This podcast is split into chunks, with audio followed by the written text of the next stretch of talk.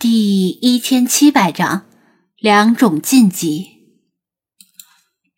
外面的风声似乎有些减弱，雨势也趋于缓和。由于没电，看不了电视新闻，谁也不清楚台风是否已经过去了，或者只是暂时的转向。听完蔡美文的讲述，大家终于知道了她曾经经历过的一段不寻常事件。也明白了他的苦衷，只能说他想的比普通家长更远、更周密，不仅考虑宠物活着时的情况，甚至考虑到宠物死亡时女儿的感受。如果是很多心大的家长，肯定豁达的表示：“宠物死就死了，小孩子嘛，伤心几天就忘了，能有什么事儿？”但事实上，每个在小时候养过宠物的孩子，哪怕只是短暂的养过宠物，长大成人也不会忘记宠物死亡时的伤心和痛苦。小孩子越与宠物感情好，失去宠物时也会越伤心。谁也无法断言，这是否会对孩子的心理和性格产生长远的影响。毕竟，人的大脑和精神世界是很复杂的，就像宇宙一样，充满着谜团。蔡美文的经历令张子安想起斯蒂芬金的那本两度被搬上银幕的恐怖小说《宠物公墓》，两者之间有一些很微妙的相似。在《宠物公墓》里，母亲在八岁时候经历过一场可怕的死亡，死者是她的姐姐。在死前被疾病折磨得不成人样，这对他留下了深刻的心理阴影。因此，当父亲试图给年幼的女儿讲述生死观的时候，就暴起发飙了。年幼的女儿养了一只小猫，对小猫视若珍宝，形影不离。结果有一天，小猫出去玩的时候被路过的车撞死了。由于不忍女儿因为痛失爱猫而太过伤心，父亲做出了一个极端错误的决定。剩下的内容就无关紧要了。蔡美文因为自己小时候对死亡的阴影，所以不让女儿养寿命短的宠物，不想见到宠物太早死亡而令女儿悲痛。他的身上就有斯蒂芬金那本书里的男女主人公的影子。如果仅仅是恐怖，始于恐怖而终于恐怖，那就跟快餐化的网络小说没什么区别了。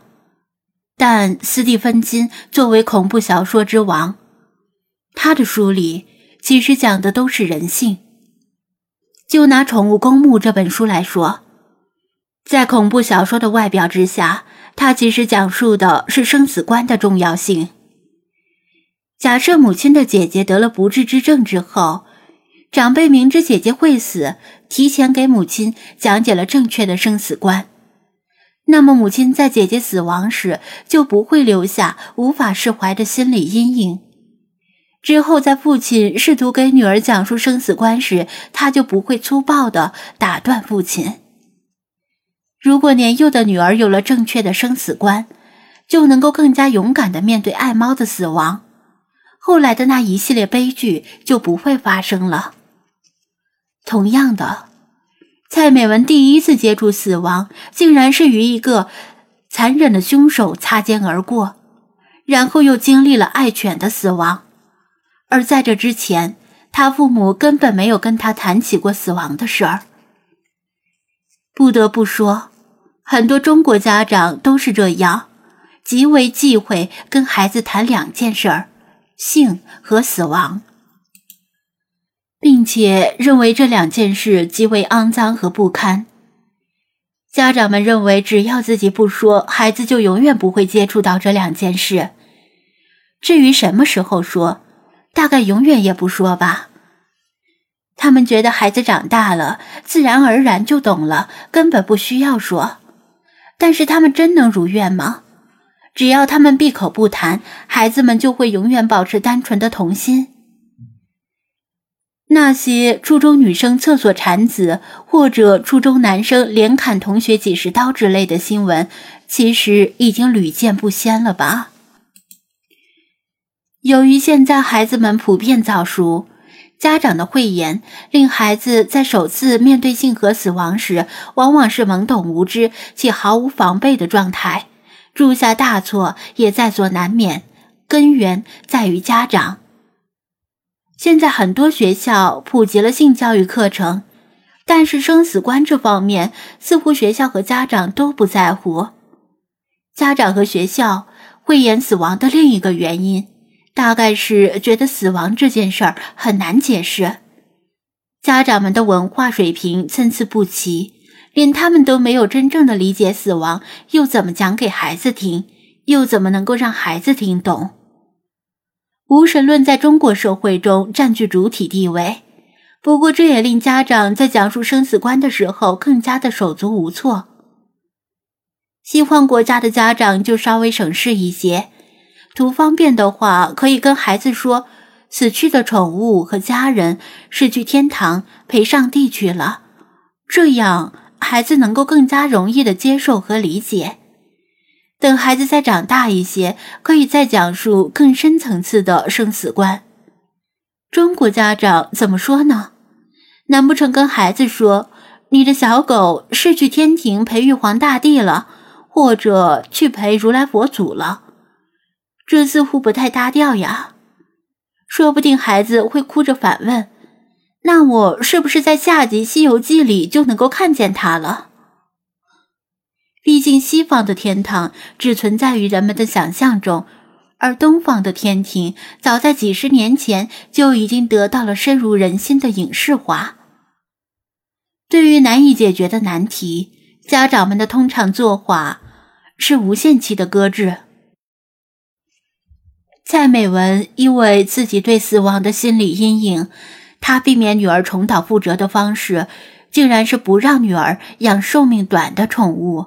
而不是在适当的时候给女儿讲述正确的生死观，这无异于掩耳盗铃。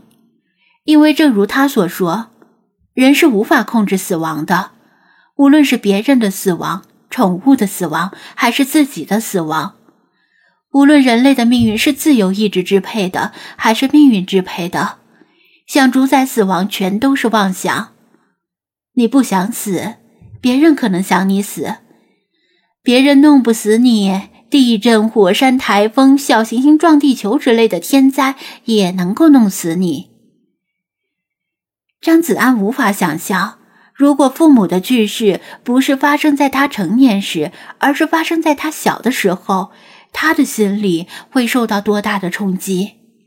因为他的父母也没有跟他讲过生死观，在这方面，他们跟其他大部分家长没什么区别。